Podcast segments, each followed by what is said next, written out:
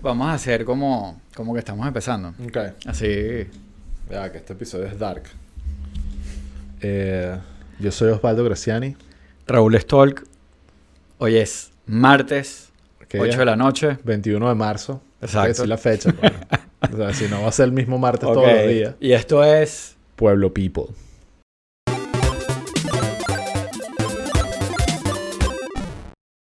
Bueno, ahí vamos. Ahí vamos. Aquí estamos, chicos. Bueno, eh, aquí- eh, Raúl, ah, vamos a hacer un flash housekeeping. Sí, sí. Eh, hablar un pelín de lo que, de lo que Hacerlo lo más rápido en el posible. Patreon y así Aquí- yo repaso la agenda y entramos de uno Exacto. en Como, de- como dijimos al principio, hoy es martes, 8 de la noche. Todos los martes a las 8 estamos grabando en vivo estos episodios. Vale la pena que se peguen, por lo menos asómense, eh, que hay un grupito bien chévere aquí en el live chat. De resto, por donde nos estén viendo, ustedes saben lo que tienen que hacer. Seguirnos, comentar, darle a las estrellitas, darle a like, mandarle eh, el link de esto a su abuela por WhatsApp o lo que sea, alboroten el, el algoritmo. Em, redes sociales, como siempre, estamos en Twitter, arroba pueblo underscore people, en Instagram, arroba pueblo people, y nuestra red social favorita es Patreon, Ah, que es donde nos dan dinero para hacer cosas. que lo apreciamos mucho. Lo apreciamos Eso mucho. sonó como OnlyFans, pero, pero Apreciamos es- mucho. es- es Patreon. Eh, porque bueno, ese dinero se utiliza, por lo menos en el caso de Raúl, se utiliza para, para sobornar actrices porno y, y evitar que, que te arruinen tu vida personal. y en mi caso eh, se utiliza para... Para, que, para evitar que, para evitar que arruinen mi carrera presidencial. Exacto. Eh, y en mi caso es para causas benéficas que yo eh, dedico todo mi dinero Sí. de Pueblo People para Bueno. eh, niños en, En, África. en Patreon tenemos más de 50 episodios exclusivos. El último que grabamos fue justamente ese tema de eh, la ética de pagarle a una actriz porno para que no le cuente a nadie antes de tu Sí. Este, En verdad no fue eso lo que hablamos, era de, de que si tenía sentido pensar en las implicaciones políticas de decisiones relacionadas a la justicia. Sí. Yo tenía la, la impresión de que la justicia era ciega, pero Raúl me aclaró que no, que hay que ver el color, que la justicia ve el color naranja. Métanse en Patreon y vean el episodio para que, para que vean en verdad cómo fue la cosa. Otra cosa que tenemos buena en Patreon es el chat PPT, que es no es patria para todos, es Pueblo People Together. For People Together. Y está chévere. Eh, abrimos un chat de Telegram para los Patreons ahí, donde está todo el mundo comentando, donde nos dan recomendaciones para los episodios y sus comentarios. Estuvo fino el otro día que se olvidaron grabamos el episodio en Albany, recomendado a los que no lo han visto, obviamente tienen que Sí. estar en Patreon, eh, pero hablamos del documental que ganó el Oscar y fue fino porque lo posteamos ahí mismo en, en- en el chat Claro. PPT, le dijimos a los chicos Sí. que ya estábamos grabando, terminamos de grabar, lo publicamos, todo bello. Telegram, tecnología. Exacto, la tecnología. Eh, Entonces es definitivamente un buen medio para estar enterado de, de los episodios Sí. especiales que hacemos solo para los que pagan. Exacto. Eh, Bueno, Así que bueno, nada. ajá. Eh, ¿Qué tenemos en la agenda hoy? Bueno, eh, varias cosas, Raúl. Primero, comentando rapidito que ese episodio de Patreon es relacionado al tema de Trump y su a- escándalo de que le iban a meter preso hoy. Sí. Eh, es martes 8 y 7 de la noche. Estás Hasta haciendo ahorita- air quotes, todavía a- no a- sabemos. Hasta ahorita, hasta ahorita pareciera que Trump puede que sea un mentiroso. No estamos seguros todavía si realmente es. Eh, y capaz no es verdad que lo meten preso hoy. Eh, pero bueno, tu- eh, tuvimos un debate ahí, Sí. por lo tanto no vamos a estar hablando mucho de eso en este episodio. Eh, pero sí quiero mencionar ahorita, después de pasar por la agenda, un pelín como la reacción de DeSantis, porque eso sí me parece Fue divertido. fue divertido y vale la pena conversarlo porque sí habló, de Santis habló. Sí. Eh, eh, no sé si quieres hablar algo de lo de Credit Suisse y todo este peo financiero. Yo estoy como que, bueno, de pinga, que les vaya bien. No, no tengo muy, muy Bueno. claro la vaina, pero eso está por ahí. Sí, eso está por Eh, ahí. Yo creo que, que no. Eh, y está el tema de, obviamente sigue el tema de, de Ucrania, pero creo que eh, quiero conversar rapidito sobre eh, la movida de Putin de, de ir a Ucrania. Creo que ahí hubo una movida mediática interesante de, propaganda. Eh, y la o inmediatamente de la el Putin que mandaron a Exacto. Ucrania. Exacto. Y de la y de la visita de Xi Jinping Sí. a, a- a Moscú, que creo que de alguna forma indica... ¿Qué significa? Bueno, significa que... que- Bueno, eso lo, habla- eso lo, vamos, lo vamos a hablar, pero sí deja muy, muy claro cómo está el mundo, como, como si Sí. alguien le sorprendiera. Y bueno, nada, vamos a, a- a- a después viajar a Sí. Y A, revelar todos los y secretos aterrizar en... del en- escándalo de corrupción. Que al parecer, nueva noticia, que hay corrupción en Venezuela. Es algo que no había antes y ahorita al parecer el chavismo descubrió y está tomando Sí. cartas en el asunto. Eh, y estoy seguro que en cuestión de dos o tres días, de repente menos, ya resuelven el Llegó problema. la y- justicia a la y se acabó la corrupción. ¿Ok? Increíble como Maduro y o sea, eh, que han hecho cosas también para evitar la corrupción. Sí. Se les haya pasado esta, pero estoy seguro que ya lo van a poder arreglar. ¿Ok? Eh, bueno, esa es más o menos la gente. ¿Algo más que quieras mencionar? No, no, yo creo que yo Ahí- creo que eh, cubriste bastante. Bueno, mira. Tú estás eh, diciendo que no teníamos que hacer, que hablar. Yo No, bueno, dar siento que todos son como cosas que no nos van a tomar demasiado tiempo. Pe- bueno, exceptuando lo de Venezuela, que nos Sí. podemos quedar un rato. Eh, una cosa que te iba a decir es, eh, volviendo a lo de mm, a lo de Trump. Como dije ya, hablamos en el episodio de Patreon en profundidad. Pero una de las cosas que estaba, el, digamos, la campaña de Trump o los Mira. allegados a Trump, ¿qué pasó? Te estoy parando, pero voy a poner el link en el chat PPT. por los que están ahí, Dale, dale. ¿ok? Sí, esto lo hablamos así, así que se lo digo a la gente Sí. aquí. Eh, que la- el equipo alrededor de Trump estaba presionando mucho al equipo de Santis y bueno, porque de Santis estaba callado con todo este escándalo de que lo van a meter preso, que esto obviamente salió un gentío, los usual suspects del lado republicano, más otros que sinceramente me sorprendieron diciendo como que, bueno, si, si meten preso a Trump, esto lo, lo- a Trump lo van a reelegir y esto es lo mejor que le puede pasar a su campaña, como que si eso debería importar a la hora de, de repartir justicia. Elon fue uno de los que Elon, dijo eso. exacto. Entonces, eh, estaban presionando mucho a DeSantis para que hablara. DeSantis finalmente habló, creo que fue ayer. Y me pareció, ustedes saben mi opinión de DeSantis aquí, así que por favor no se tomen esto como un cambio de opinión, pero me pareció una respuesta Tú sabes que tú, brillante. tú tienes un cor- en, en tu corazoncito hay un poquito de desantismo. Cero. Sí. Cero. Es que hay muchas cosas que vean de Santi que son sumamente oscuras. Incluyendo que creo, lo digo aquí en grupo pequeño, cada vez que lo veo. el otro día- ayer lo vi con mi esposa en tele y mi, mi esposa me dijo: Tienes toda la razón. De Santis está enclosetado. Sea, eh, yo sé que eso suena eh, como un chisme y vaina, pero es que hay un. Mi Gator está ahí disparando, así que tin, tin, tin, tin. Bueno, pero- Ahí hay algo. Y no es nuevo, se está diciendo por ahí, aunque yo fui uno de los pioneros en esa teoría. Estoy seguro que en, en el futuro va a explotar un escandalito alrededor de eso. Es que lo veo. Bueno, Pero. ¿qué importa? No, no, bueno, si importa que lo ocultes y que hagas un montón de cosas en contra. Bueno, y que de- seas en contra, sí, Eh, o sea, obviamente. pues, pero- Lo que importa es la- la hipocresía, no el hecho, eh, obviamente.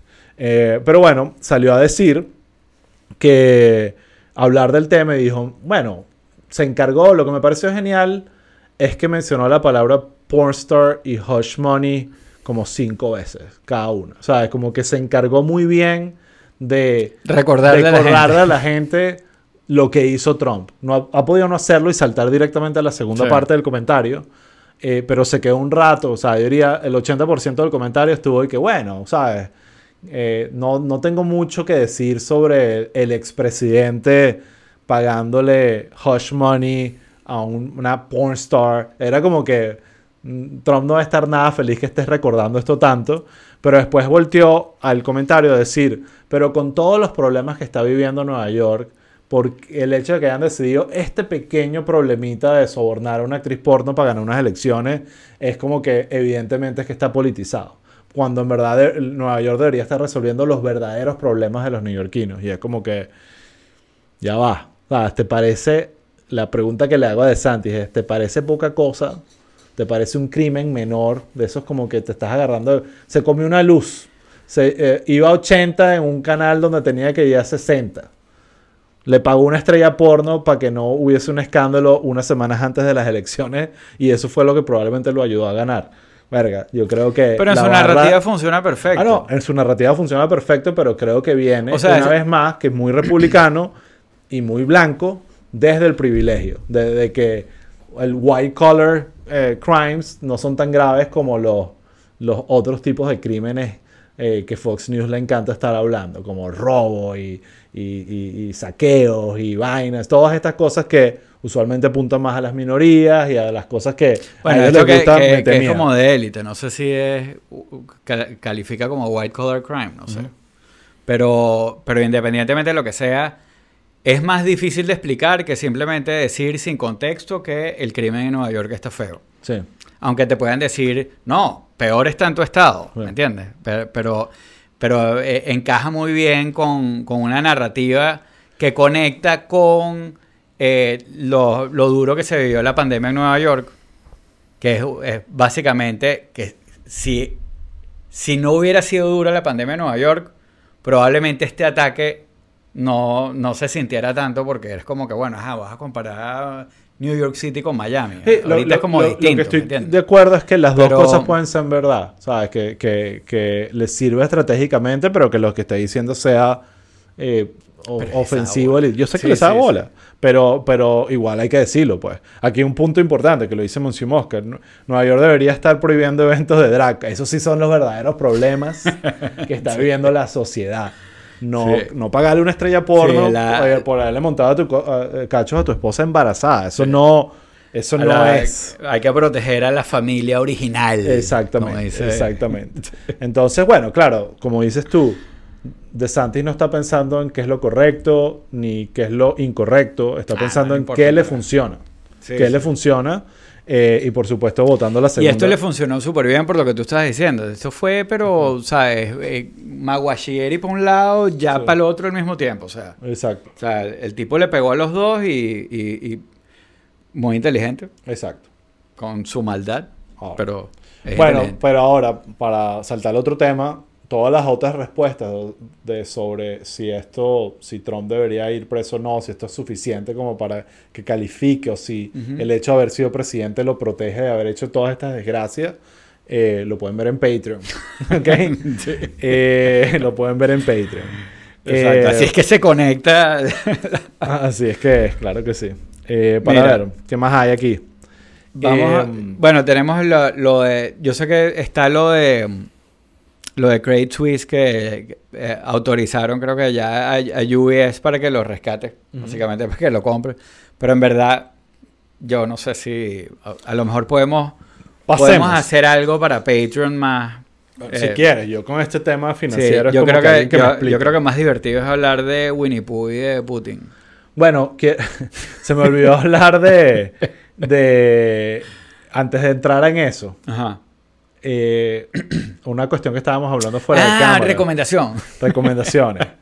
Eh, esto, La gente va a decir qué coño le está pasando a estos carajos, que, que se fumaron. Sí. Que por cierto, les puedo No, decir no que sé me si es una es que es que cómo recomiendas un reality show. O sea, es, es, es como Bueno, es que difícil. no, no sé si me llegó el punto de recomendar. La palabra es recomendación. Pero no. voy a, voy, a hacer, voy a echar el cuento. Yo est- estoy este fin de semana aquí en Fue la algo que tranquilo. pasó. Por alguna razón, mi amada esposa Valerie me dice, mira, vamos a ver esto que me dijeron que estaba en Disney Plus y tengo demasiada curiosidad de ver el reality show de los Montaner. Y hay un reality show en Disney Plus de la familia de Ricardo Montaner. O sea, es como los Kardashian, pero en vez de los Kardashian Sí. son los Montaner.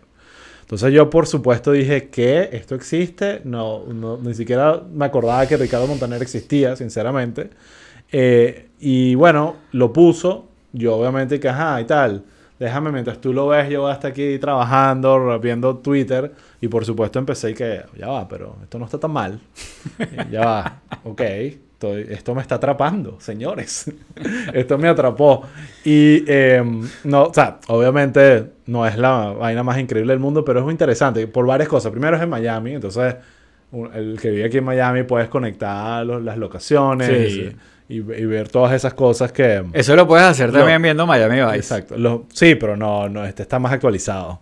Eh, y, y también ver todas las cosas que uno se pierde al no ser millonario en Miami. Esa parte también es importante eh, ver ahí.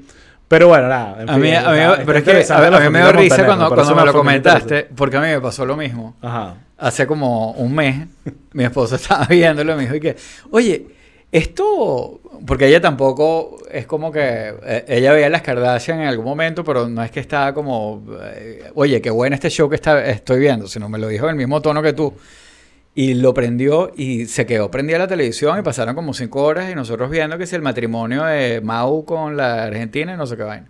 Sí, O sea, pero así, Entregado. que es como, se te puede ir la vida. No, es- es muy loco. Es como los Kardashian, pero sin mala, la mala vibra, ¿sabes? Sí, Así sí. como Tal es cual. otra vaina, pues. Eh, aquí ya la Pero gente, bueno. mira cómo tú ves, o sea, todo el mundo está saliendo del closet con los Montaner. Ah, Alejandra Camargo dice, amé la serie. Ahí está. Aquí Pedro Gueterol dice, Mau y Ricky son super panas. Ok. Yo también, yo ni siquiera sabía Esa que es existían. la recomendación de la semana de Pueblo People es los Montaner, señor.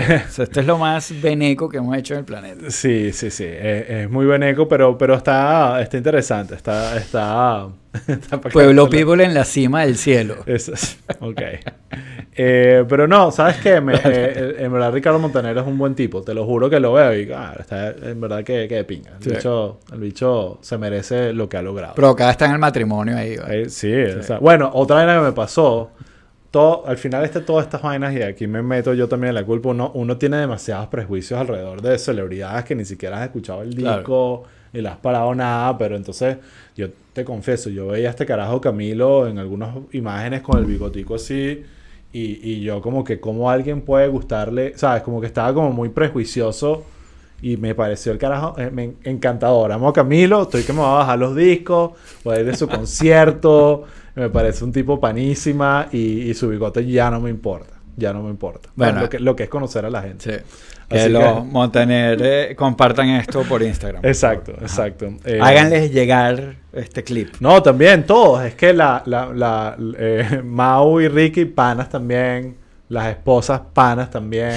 Nadie me cayó mal. Es más, si tengo una crítica con, con, con el- la serie, es que no hay un villano. No hay un villano. ¿Dónde está el villano en esta Sí. vaina? O sea, Es necesita, verdad. Ah, necesita maldad. Falta una, una Chris Jenner Necesita- ahí. necesi- hay una, no, hace falta una maldad, algo que haga que esa, esa familia entre en problemas. Mira, ves, Alejandra Camargo, le pasó lo mismo. Me chocaba Camilo y ahora me encantó. Te lo juro, me pasó lo mismo. Bueno, Me pasó lo mismo. Eh, bueno, pasamos de tema. pasamos a... Eh, coño, a poner en el tweet, vamos a hablar de Xi Jinping, de Sí. Putin, de Trump, de Camilo. Santis, de Camilo y Evaluna. Pero bueno, eh, no- me faltó ese, ese detalle. Sí. Eh, ok, eh, vamos a, a Putin un pelín. Eh, la semana pasada eh, se lanzó, que me extrañó que no lo haya hecho antes, su operación propagandística y el carajo literalmente se lanzó a Ucrania, a Mariupol, y manejó el mismo un jeep o cualquiera mierda de esas que tienen. Y eh, entonces hay un video donde como le están diciendo, bueno, por aquí está, tumbamos estos edificios, esto lo vamos a reconstruir, aquí vamos a hacer un colegio, aquí vamos a secuestrar un montón de carajitos, ¿sabes? Como que, Sí. eh, y por su- ya empezaron a salir un montón de rumores de que si era realmente Putin o era un Sí, sí, doble. sí. Todas las fotos que sí. Y que en las fotos en con sin papá, ciudades. con papá, y que coño, yo mismo me he visto en fotos de un mismo día con papá y sin papá. El, el ángulo a, a veces Sí. no ayuda, así que no se pongan tan intensos con la vaina. Eh, pero, pero bueno, pasa esto e inmediatamente después se devuelve a Rusia y se reúne con Xi Jinping, que lo conocemos como Winnie Pooh, ¿no? Ese es el Bueno, término. eh, aquí eh, era una cosa que estábamos hablando. A mí no me queda claro, claro, cuál es la historia del sobrenombre. Porque mm, yo sé que tiene que ver algo con, con- con la India y, y la rivalidad esa que hay entre China y la India. Y desde la India empezaron a decirle Winnie Pooh, pero no sé cuál es la razón por la que le dicen así. Lo que parece que sí es verdad es que el tipo le arrecha demasiado que le digan Winnie Pooh. Entonces, bueno, ahorita eh, yo te estaba contando que hay una B-movie ahí que salió de que si Winnie Pooh asesino y, prohibieron que la estrenaran en China y están diciendo que es porque, porque es Winnie Pooh y, entonces un Winnie Pooh asesino is not a good look. Este, pero, pero bueno, está toda, esa cuestión, eh, está toda esa cuestión que me parece divertida. Seguro alguien aquí en el chat eh, se ha metido en ese rabbit hole y nos puede contar con detalle de dónde viene. Un, premio al que tenga la historia. Sí, estamos aquí todavía averiguando Ah, por qué al- le molesta que le Al que, digan tenga, al que tenga la historia, no, de dónde salió el sobrenombre, así el, el- el cuento completo. Em, pero el hecho es que em, se reunieron eh, Putin y, y Xi Jinping en Rusia. Ujú. Y bueno, por ahí circuló el video del momento del, del handshake, por supuesto, muy típico de Putin, una cuestión que sí, con trompetas en los megasalones de- del, del Kremlin, eh, una cuestión súper súper exagerada con, con- con el tema de, la pompa. Eh, y estuve, estuve revisando un par de cuestiones y, leyendo eh, un par de temas sobre como la relación de China, o sea, porque la relación de, de Rusia y de China hist- históricamente eh, ha habido siempre como una, eh, bueno, por el tema de- de- del comunismo, o sea, la Unión Soviética y China eh, obviamente están hiperconectadas. Y geográficamente Después, también, pues. en- eh, claro, y geográficamente también. Después, eventualmente, eh, está eh, eh, como que el, el- el- el mundo libre que tenía como una mejor relación con China en un momento determinado, eh, usaba a China como una especie de muro de contención de las locuras de Rusia. O sea, hay- siempre ha habido como una relación ahí y definitivamente eh, está muy interconectado. Pero particularmente eh, Putin y, y Xi Jinping tienen supuestamente una súper buena relación. Eh, tan buena que por ahí hoy creo que fue eh, de, de Daily que, que lo escuché, que se han reunido 39 veces. O sea, eso es más de lo que yo creo que he visto amigos míos. Sí. O sea, y, o sea, o por lo menos en términos de dos jefes de Estado que también han estado por un cojonal de tiempo eh, siendo, eh, siendo jefes de Estado, pero para dos jefes de Estado haberse visto 39 veces es muchísimo, pues. Sí. Entonces, bueno, eh, de ahí, por supuesto, salen como que todas las, eh, todas las, la- las teorías de, de- de qué es lo que están haciendo. Creo que, creo que es bastante evidente. Desde el punto de vista de la narrativa de, de, de Xi, es que él está yendo a, a Rusia para como negociar una especie de cese el fuego en Ucrania o como abrir como un proceso de paz y bla, bla, y toda la paja. Em, Que pero- no, pues, que ¿Ah? es pura paja, ¿no? bueno, eh, que probablemente se habló algo de eso, sí, pero por otro lado también eh, eh, probablemente les está, le va a dar apoyo militar a Rusia. Exacto, eso no es, Eh, eso no es un proceso están- de paz. Exacto, no es un o sea, el proceso proceso de de paz es, déjame De ayudarte. pacificación. Déjame ayudarte a que ganes la guerra para que Claro, un proceso de pacificación que, Sí. que es, que es algo distinto, pero además eh, se, supuestamente hicieron una cantidad de, de compromisos económicos. Eh, por ahí estuve leyendo unos comentarios que salieron de gente que estuvo como que en las conversaciones, que era eh, básicamente eh, Rusia poniéndose la orden de China para todo lo que necesite, señor.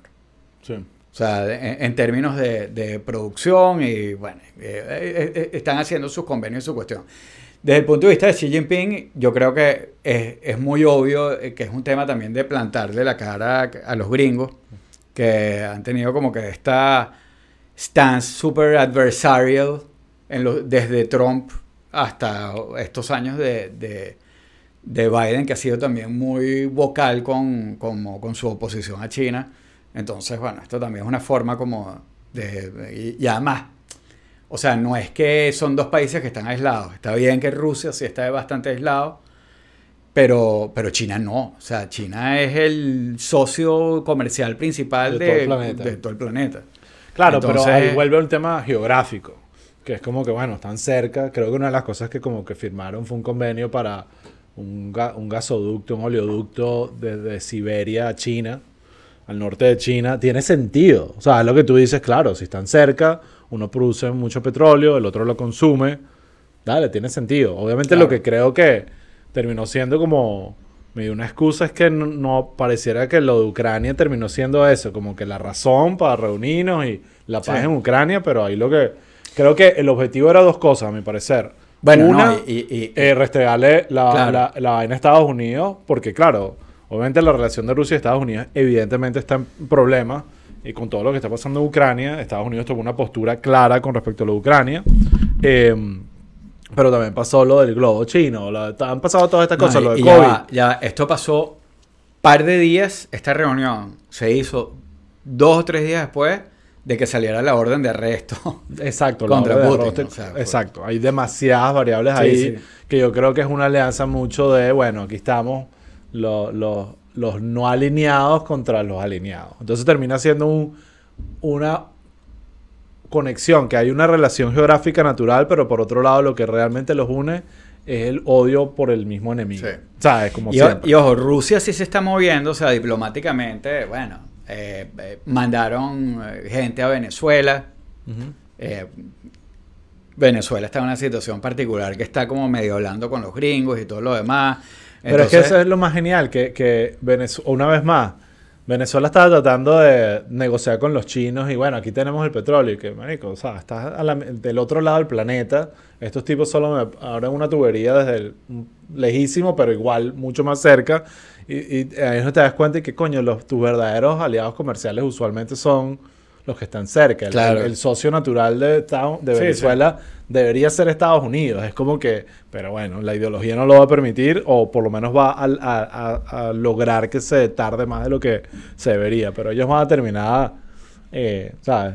O sea, al final la lógica va a terminar moviéndose de que sí, ok, los rusos le venden petróleo a los chinos y nosotros aquí en coño.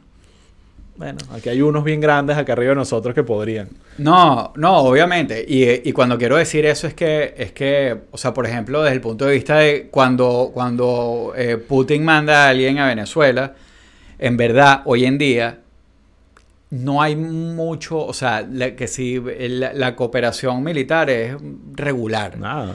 Eh, la parte comercial de la, de El la, turismo de la parte de, la- eh, eh, o sea ellos tienen todavía participaciones en, el- en- en- en empresas mixtas Sigue en- yendo un montón de rusos a Margarita. Eso eso sigue pasando. bueno eso eso se frenó un pelo pero pero bueno hace dos o tres meses había este eh, tú sabes estaba todo señalizado en, en- en ruso pues Qué cabida. pero, pero la verdad es que es como más eso. Es como una cuestión que, que- que es más como para leverage en términos de negociación. ¿Sabes? Para decir, mira, Venezuela se está acercando a Rusia. Eh, gringo, negocia. Suéltame algo para yo, eh, ¿sabes? Inclinarme hacia tu lado. En verdad es un poco la razón por la que, por la que, por la que Venezuela eh, los recibe y la misma razón por la que los rusos vienen. Sí. Que es para decir, tenemos una presencia allá, ¿me entiendes? Y bueno, aquí dice Aldo algo interesante. Oye, no, excelente estrategia de China. Aún logrando un punto intermedio entre lo que queremos en Occidente y lo que quiere Putin, va a ser visto como un éxito y posicionarlos como líderes globales. Tal como estamos, está súper trancado el dominó y todos los involucrados están cansados. Y ahí va, tú sabes que a mí me encanta eh, eh, amar a Trump, ¿no? Eh, pero yo, obviamente, creo al punto que dice Aldo aquí que eh, Estados Unidos ha, perdido demasiada mm, eh, como poder y, y- y liderazgo internacional. Eh, y obviamente, com- como, vemos, China está obviamente llenando un poco ese vacío. Y, yo le echo la culpa totalmente a Trump. Ni siquiera ahorita es Biden. Es que Trump se encargó de generar esa reputación y generar esa división interna en el país donde ya la- el, el resto del mundo nos, nos perdió el respeto a los pocos que tenían. O sea, entonces ahí siento que, que, No, que y- China está aprovechándose de la, que- de la debilidad. Sí. Y bueno, está, está toda esta gente histórica que, bueno, los imperios siempre caen. Y bueno, sí, capaz Estados Unidos ya está en su etapa final, etapa cumbre. Eh, pero, eh, pero, coño, me arrecha que China sea la que Pero lo que dice, pero lo que dice Aldo es, es verdad, o sea, ellos se han posicionado en eh, como en la arena internacional, un poco reemplazando el rol que tenía Estados Unidos, Sí, e incluso metiéndose en cosas que los gringos no pueden, como el tema de que si eh, Irán y, Arabia Saudita, que, ¿sabes?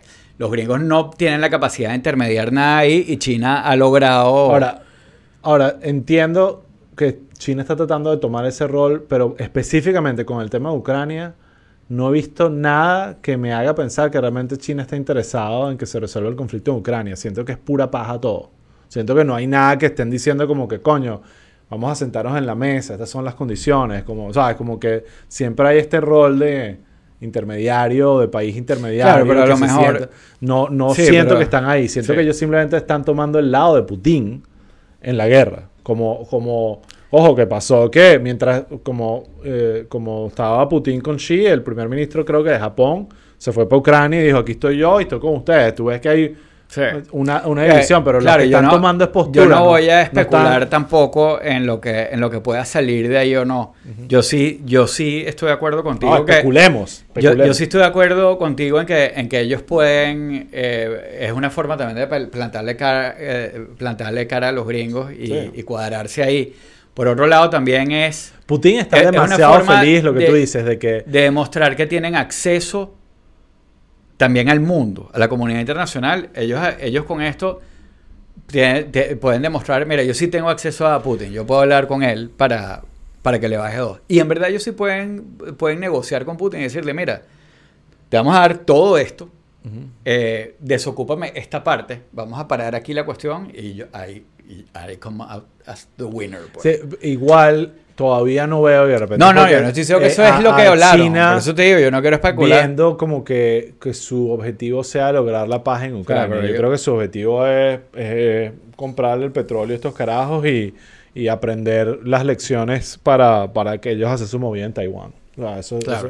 eso, eso- o sea, ellos no van a estar en un tema de paz y amor cuando están empezando a invadir a, a una isla en, en algunos años. Entonces, Sí. Eh, obviamente, o sea, el, el Estados Unidos como que tú sientes que está más aislado cada vez. Eh, pero mierda, con los actores políticos del resto del mundo, sí, me sigo quedando con mi querido imperio gringo. ¿No te parece? No, no, absolutamente.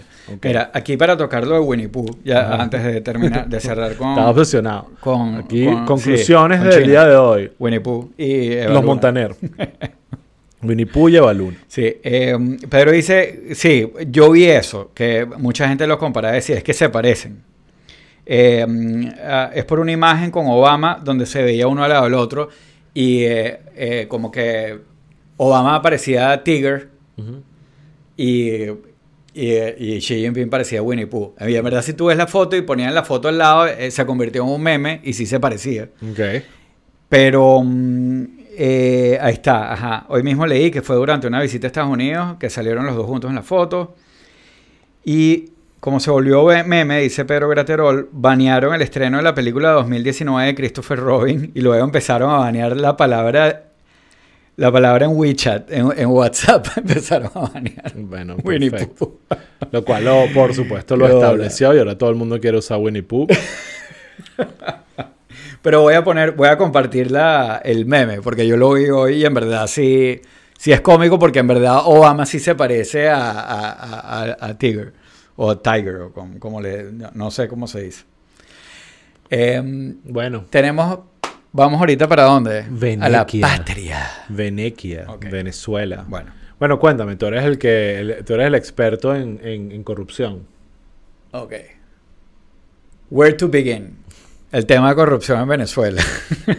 Sí, al parecer es algo nuevo. Se descubrió la semana pasada que Sí, el bueno, vamos, vamos a más o menos a, a plantear la cuestión. Durante el fin de semana empezaron a, bueno, primero que sí, a llegar que sí, eh, mensajitos de WhatsApp, foticos y cuestiones y rumores de que eh, había como eh, unos operativos de la Policía Nacional Anticorrupción. Tú sabes que eso existía en Venezuela. No. Los tipos tienen franelas y todos que dicen eso. Eh, pero eh, estos operativos donde los tipos empezaron que si a- eh, empiezan a llegar cuentos, que si mira, que arrestaron a fulano, a Mengano, pura gente conectada al gobierno, después que sí que agarraron a, a Menganito en, Los Roques, que al otro lo fueron a buscar en, en una, en un bazar del British, y empiezan a llegar como chismes eh, por todos lados. Eh, y mm, cuando se empieza como que ya a, a definir la cuestión, eh, no- nos empezamos a enterar, o sea, todo como cuando la cadena de rumores empieza como a oficializarse porque ya el gobierno empieza, la típica broma que Tarek Williams ha- publicó en Twitter una, una foto diciendo agarramos a fulano, mengano y sutano, que eh, el gobierno eh, estaba eh, detrás de eh, un tipo que era el el, el vicepresidente de Comercio y Suministro de PDVSA, que se llama, si no me equivoco, creo que es Antonio Pérez Suárez. Pérez Suárez, así, dos apellidos típicos militar, ¿no?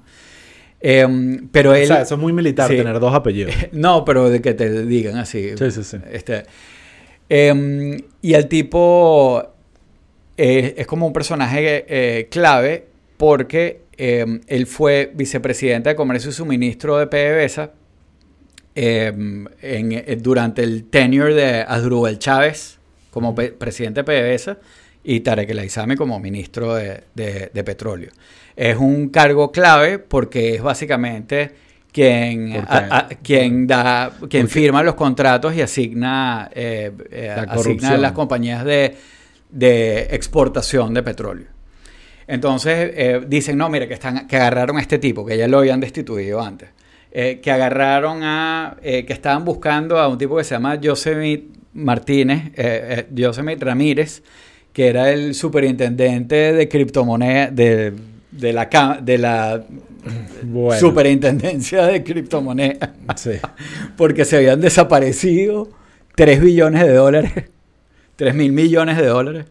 O sea, o- em- empezaron a tirar como, como, como unos montos que siguen en un apartamento, encontraron 36 millones de dólares. En efectivo. Sí, y, y- y empiezan a hablar de, eh, de no solo eh, funcionarios del gobierno, pero también eh, de, de contratistas o excontratistas del gobierno en los que le empiezan a caer.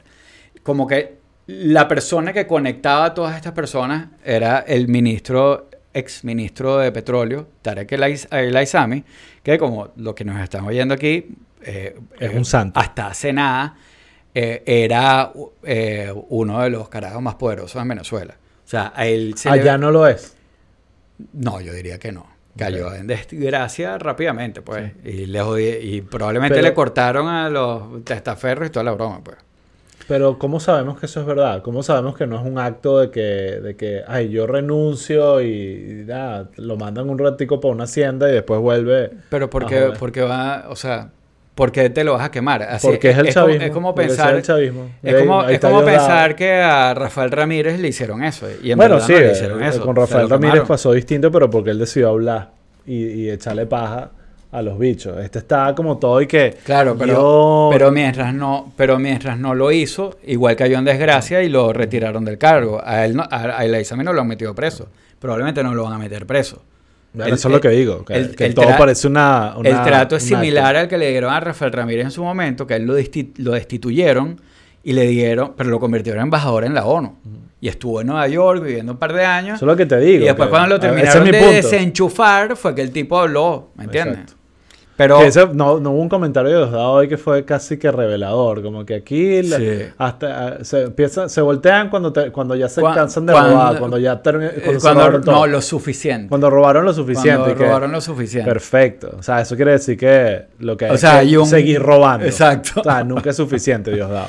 Pero, pero, pero bueno, el hecho es que, o sea, el Aizami era un personaje clave porque él de alguna manera fue quien eh, de- desarrolló y estableció la relación con Irán, que fue también clave para el tema de poder evadir las sanciones o mover el petróleo.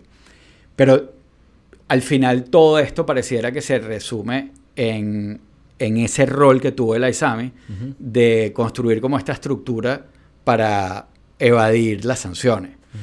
Eh, porque obviamente ahorita, eh, eh, eh, o sea, él tenía su propio clan, ¿no? Hay como tres o cuatro eh, clanes claves en el chavismo. Es muy difícil entender qué es lo que pasa ahí.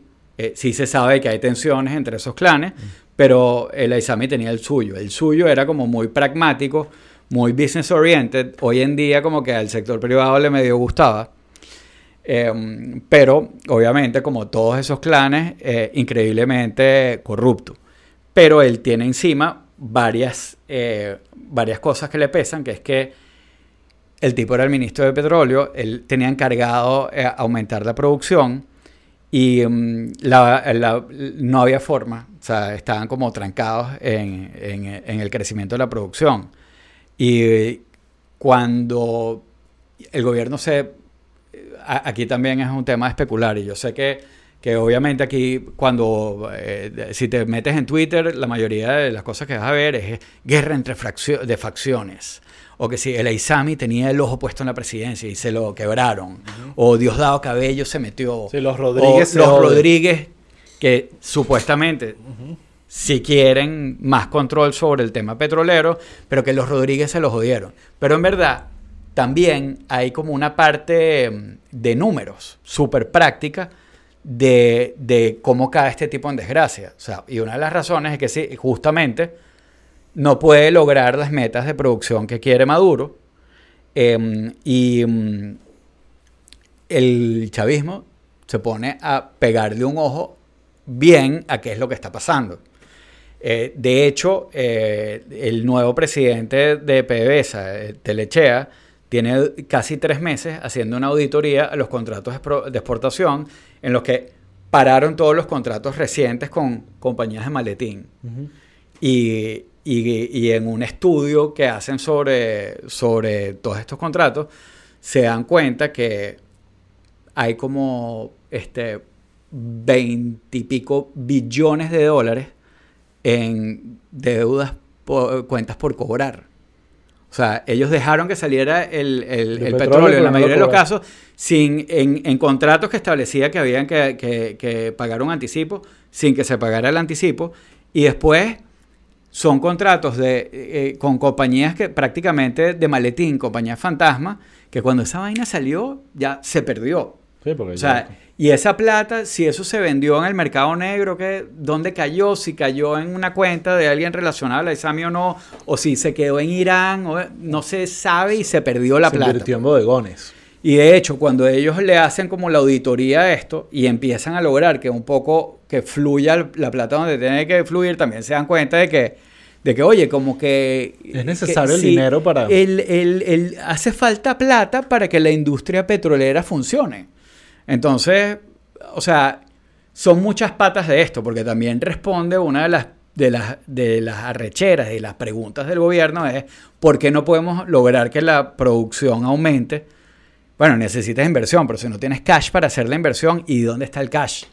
Entonces, como que ya es un chivo expiatorio. Sí, bueno, porque todos estos dichos son corruptos y obviamente ahí en el gobierno no es como que hay, no hay, desaparecen o no hay, faltan 20 billones de dólares. Nadie se dio cuenta, obviamente, que... Entonces, los hermanos Rodríguez, Diosdado, Maduro, ellos son los buenos, ellos nunca han robado ni han hecho nada malo. Y ahorita que se están dando cuenta que los que están alrededor de ellos sí son unos malditos, ¿no? Eso es así.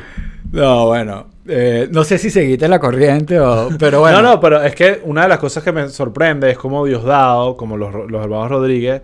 Proyectan... Pero a mí no me sorprende. No, no, pero proyectan esta sensación de que, bueno, capaz no roban, capaz... O sea, yo siempre he dicho, los hermanos Rodríguez no están aquí por dinero, están aquí por venganza. Lo que pasa es que es, que es como, como que o sea, esto es como, como, no me acuerdo a quién le leí, yo hace seguro tiempo que eran como, que esto eran como unos shogunatos, pues. O sea, es como, es como una broma, cada quien tiene su feudo. Sí.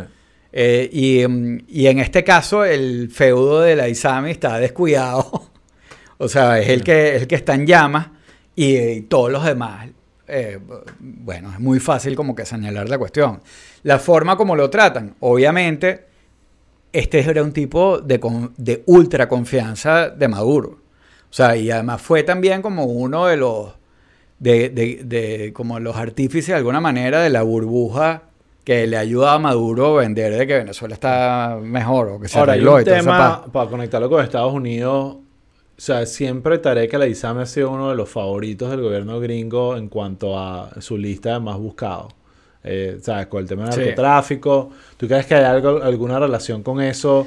y bueno, las negociaciones y eh, toda la vaina de, yo, creo una carnadita a los gringos. Yo creo que a lo mejor, o sea, yo creo que hay muchas razones para que esté pasando esto y yo creo que al gobierno le conviene cargarse la ISAMI, porque la ISAMI es uno de los que tiene un reward de que si 10 millones o 15 millones de dólares en contra de él. En algún momento también hubo como cargos de eh, que si de narcotráfico y cosas así, pues. Entonces, sí, definitivamente es uno de los favoritos para de, como el hit list de los gringos. Pero por otro lado, también era como un tipo medio pragmático desde el punto de vista de negocio. Entonces, eh, como te digo, él logró que algunas cosas fluyeran, incluso algunas cosas que tienen que ver con, con negocios con Estados Unidos. Pero independientemente de lo que sea, yo sí creo que hay algo aquí de que esto es como un scalp. Como para demostrar, mira, estamos eh, como combatiendo la corrupción en Venezuela y agarramos y nos quebramos a uno de los bichos que tú más arrechera le tienes. Ajá, pero ¿cuántas veces no ha pasado eso dentro del chavismo? Tú No, mencionaste lo de eh, Rafael Ramírez. Sí, pero esto es, eh, esto es un poquito más grande que, que- que lo de Rafael Ramírez y también... Esto- eh, un poquito más grande porque está más cerca, y- ¿sabes? Pero en ese momento fue también No, escandaloso. no, porque, porque que yo recuerde, o sea, bueno, Rafael Ramírez hoy anda por el mundo. Sí, O por sea, eso. no es, no es que es muy más buscado, no está en wanted list Sí. como este, pues. Pero independientemente de eso, yo sí creo que más allá de la parte política, hay una parte de negocios que es importante, que, que es súper importante también, eh, que tiene que ver con, con, eh, con los gringos y, con los socios internacionales de, de- de Venezuela. Los gringos son, Chevron es socio de Venezuela. Sí. Eh, Eni, Repsol, los mismos iraníes. Una cuestión recurrente que por años les han estado pidiendo, que es el tipo, eh, el tema de, mira, hay que hacer algo con la corrupción, porque si la plata no fluye, esta máquina se para. Oh, si te robas todo, Claro. no puedes seguir Exacto. haciendo plata para Exacto. robarte. Entonces, Róbate un poquito nada más. esto, esto de alguna para que manera. sigas moviéndose. Claro, pero, pero esto de alguna manera. Hay que ser un corrupto, eh, con Sí, moral. pero, pero esto, esto responde de alguna manera también, o sea, responde a eso, pues. Eh, y, y también a que, a que estos tipos demuestren, porque están haciendo una auditoría profunda del tema de los contratos, están eh, arreglando los procesos, ya los tipos están viendo que la, plata está fluyendo para donde es, y además buscan un culpable que es culpable y se lo quiebran. Entonces ellos se pueden voltear a sus socios y se pueden voltear a los gringos, decirle, mira, estamos trabajando en una de las cosas claves que ustedes están pidiendo, ayúdame. O sea, vamos a seguir aquí lobeando y haciendo el trabajo que estamos haciendo y también a los gringos, le, o sea, mira, aquí está, es lo que te digo, es un scalp. Sí. O sea, aquí está, mira, aquí te tengo uno. Sí, pero yo, ¿qué van a hacer los gringos? Sí, perfecto, igual No, ahí eso están es- todos los demás. Claro. Claro, sí, pero... Yo creo que no cambia la opinión de los gringos No, sí. para nada. No, eh, vamos a ponerlo de alguna manera. Vas a poner a otro carajo La va opinión de los gringos no ha cambiado. Eh, Yo creo que los gringos están completamente dispuestos a, a- a levantar más sanciones. Ellos lo que necesitan es cosas que les den una excusa pública para hacerlo. Sí. Pero yo creo que desde el punto de vista de negocio, ya ellos están, tienen muchísima presión de, de compañías gringas. Eh, eh, les, eh, como yo creo que incluso hemisférica, de- de- de- o sea, geopolíticamente les conviene. Eh, ellos lo que, lo que quieren es como que save face y este tipo de cosas les sirve. Aquí O sea, preguntan eh, qué tan verdadero son, es la relación con el, de de- con el narcotráfico de Tarek Al-Aizami. Eh, yo no sé en verdad. Yo siento que a veces, yo siempre tenía esos debates y me caía a Sí. gritos con, no a gritos, a discusiones con algunos compañeros de la política venezolana, pues siempre decía que esa narrativa de que eh, Venezuela era un narcoestado era totalmente falso, que lo que Venezuela era era una narcoalcabala, que lo que hacía era pasar, completamente de acuerdo pasar dejar pasar el narcotráfico de un lado Es para otro, pero ellos lo que hacían era cobrar Sí. la, la vacuna de la Sí. alcabala, no, no es que estaban Sí. metidos en, el, en, No el- es- no es- en la producción de drogas. No es Colombia, no es México. Eh, a mí me parece, y esto es totalmente Es otra así, cosa. eh, a mí me parece que con Tarek Al-Aizami de repente, y esto es intuición más que, que tener data sólida, que la preocupación de los Estados Unidos con él es más sus vinculaciones con grupos terroristas, Hezbollah, toda esa vaina. Tarek Al-Aizami, no joda, estoy seguro que debe tener el lado más oscuro con respecto a ese tema. Eh, Sí, yo- eh, yo- y- yo en verdad- probablemente saben más de lo que uno Sí, sabe. yo no, yo no voy a. No, no, o sea, es- el personaje es indefendible, pues. Sí. Pero yo creo que ese bicho estaba más enfocado en, en negocios y hacer plata. Sí tenía una conexión, eh, o- o definitivamente, como te digo, él fue como quien, el, eh, un- uno de los personajes claves de la, de la estructura que se armó con Irán, y eso dice mucho, pues. Pero yo no creo que eso sea como... Yo honestamente no creo que eso sea como una, eh, una alerta muy grande eh, para los gringos. O sea, Sí. yo creo que ellos lo ven desde otro punto de vista y tampoco creo que ellos sepan más de lo que, o sea, muchísimo más de lo que uno pueda saber. O sea, Aquí- esa parte es complicada. Aquí Carlos Vera está diciendo una vaina totalmente neoliberal y capitalista, que es esa locura de privatizar. ¿Cómo es eso de que una compañía privada puede tomar las riendas de la, la- la infraestructura petrolera? Tú No, estás loco, yo- Carlos. Yo lo que creo de... Suena tan- Buen punto, Raúl. El siguiente paso es aumentar el, porcentaje privado. Eso que dice Obvio. Carlos tiene que ver con... Es tan obvio. Tiene que ver Que con- ojo, María Corina estaba diciendo algo así, no necesariamente con, No, con ella- petróleo, lo sí. estaba diciendo con qué era la que No, estaba- ya dijo privatiza PDVSA. No, pero dijo algo más también de algo de, de privatizar. No me acuerdo Los qué dijo. que- sería, Una vaina de los servicios, algo Pero, así que dije. pero ah, lo que dice Carlos tiene que ver con las, eh, con las empresas mixtas, que es una cosa también que han venido pidiendo los socios eh, internacionales de- del gobierno, que es que ellos quieren, o sea, ellos por ley no pueden tener más del 49% y ellos dicen, yo quiero más stake y quiero más control sobre el negocio. Entonces ya en el momento que se permita eso, y, y esto es algo que el chavismo internamente tiene años debatiendo y que incluso cuando a ti te dicen no, que la privatización, la privatización ya estos tipos lo están haciendo. Y, y privatizar PDVSA, bueno, PDVSA es un cascarón. Eh, a- yo creo que hay que, en todo caso, pensar en la privatización de la industria. Y la privatización de la industria es que entre capital privado y que tengan control sobre los proyectos, pues. Pero PDVSA está vuelta a fruta, pues. O sea, no es como que... O sea, tú agarres esa broma y tú se la, y, y tú se la tratas de vender a alguien y, y, no sé, se la puedes... un- se la puedes dar por nada.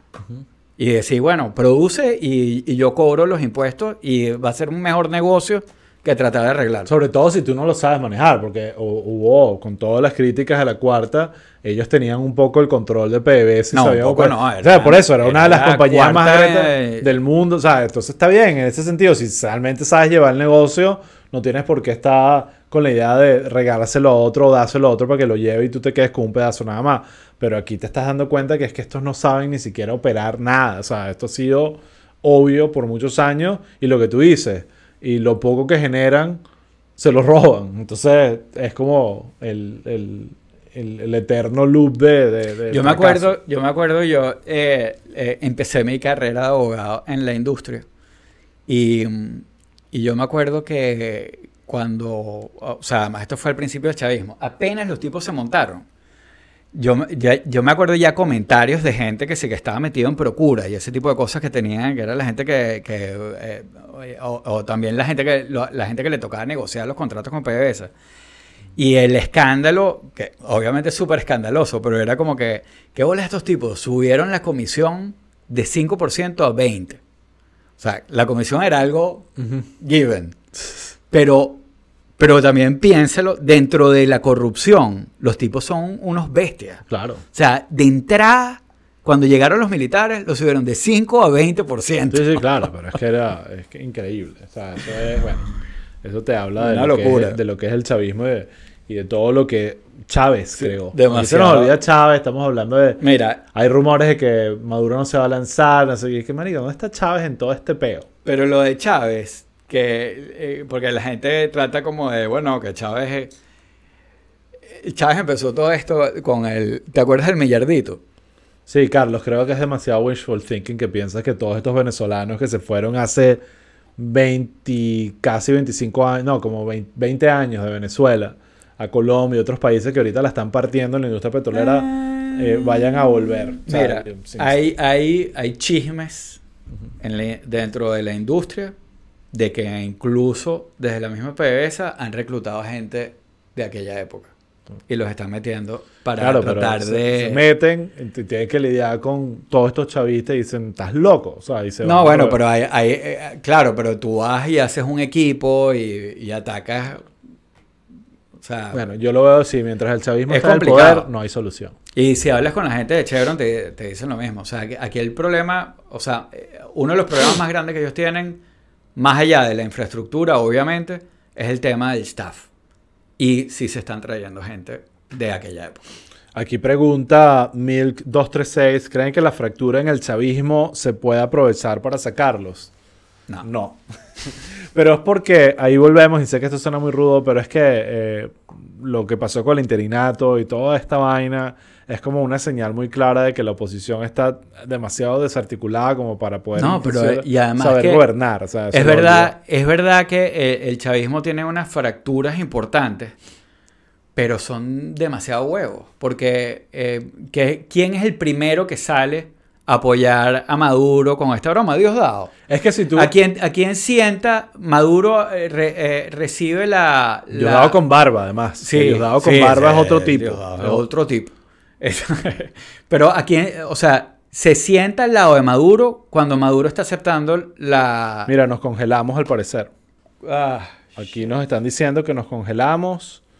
Así que, bueno, sí, al Sí. parecer nos congelamos. bueno, Pero nos escuchan eh, o, o no podemos ni hablar. exacto. Díganos si... ¿Será si que se acabó la, la hora? No sé cómo es la vaina. No, no, no, esto no es de la hora, pero bueno, eh, si alguien puede contestar aquí y decirnos si nos escuchan, yo creo Tú que puedes nos escribir escuchan. en el chat. Eh, ya va, vamos a ver. Qué broma. Un problema con internet. Se escucha, pero la imagen congelada. El frame Bueno, gracioso. listo, seguimos, bueno, papá. Perfecto. Si, si- si nos escuchan y la imagen está congelada, esto culpa Yo no del sé qué estaba diciendo yo. No, esto es el chavismo que, que, que no se, se Ah, no, no, no, el de, ajá, estamos hablando de lo de las fracturas en el chavismo. ¿A quién tiene, a quién tiene Maduro sentado al lado mientras recibe la, la renuncia de la examen? A Diosdado Diosdado. con barba. Diosdado con barba. Sí. Exacto. Y, o sea, ellos logran algo que no logra la oposición. Que es que en los momentos duros siempre logran unirse y, y- y- y hacer un frente, eh, un frente sólido. Ah, si tú pues. haces una lista de todos los chavistas que han ido saliendo del chavismo por las malas, desde eh, eh, hasta eh, ¿sabes? Eh, co- Tascón. habla- Tascón, el, ¿cómo el se llama? fiscal que se volaron en una camioneta, como Rafael Danilo Anderson. No, no, pero incluso reciente, Rafael Ramírez, el otro loco comunista que era ministro de Economía que también salió aumentando. Héctor- todo, o sea, eh, todos han salido. Si tú, exacto, Jordani. Tú ves toda esa lista y dirías, ¿cómo sobrevive? Miquelena. Se, se desaparece. Bueno, Miquelena salió del chavismo antes Sí, de sí, que no, hace, hace Kiko, mil años. O sea, que Sí. Miquelena salió primero antes de que Sí, Kiko sí. Bautista, te lo juro. Entonces, cuando ves esa lista y dices, ya, ¿cómo pueden sobrevivir? Se fueron todos los chavistas. Claro. Y ahí va tu punto de que tienen una manera de execrar toda la mierda, ellos quedarse con, la vaina y, y sí. seguir siempre Y hay una, controlando hay una el cosa poder. importante. Se Ellos están haciendo más pequeños, ell- sí, pero, el pero hay, poder una no cosa, cambia. pero hay una cosa importante. Que es, que, es que el, chavi- exactamente. el chavismo se renueva. O sea, ellos todo el tiempo se están renovando. Y, eh, y uno diría, no, si ahí están Diosdado y Cilia y Maduro y son los de siempre. Pero, pero ellos, ellos el, el chavismo joven va ascendiendo. Sí, Y eso es una cosa clave que del otro lado no pasa. sí. Entonces, bueno. No, sí, no hay, no hay. Eh, tú estás aquí con tu María Corina. Está bien. Ahí Que estamos, bueno, eh. según tú, es la outsider. Esa es Wow. la outsider. Wow. Bueno, mira, creo que esta Sí. eh, imagen congelada es una señal de que, y bueno, ya son las 9 y 1, una hora completa de podcast. Bueno, estuvo bien. de que tenemos que bueno. dejarlo hasta acá. No, interesante. disculpen el, el detallito técnico al final. Eh, no, No, para sabemos, nada, no sabemos a quién echarle la culpa. Yo le voy a echar la culpa a Diosdado con barba. Diosdado con barba hay que tenerle miedo, weón, porque es un, un personaje que realmente se nota que si, si a ese carajo no le está dando tiempo a afeitarse en las mañanas es porque hay, Sí. hay peo. Bueno, ¿Ok? aquí antes de despedirme me preguntan quién creen que es la persona más poderosa en Venezuela. ¿Cuál es el feudo más poderoso? Maduro. Yo diría que duda. Ricardo Montaner. Ah, ahí está. Sí, Buena. Ricardo Montaner. Eva Luna. Eva- No, no, Ricardo Montaner.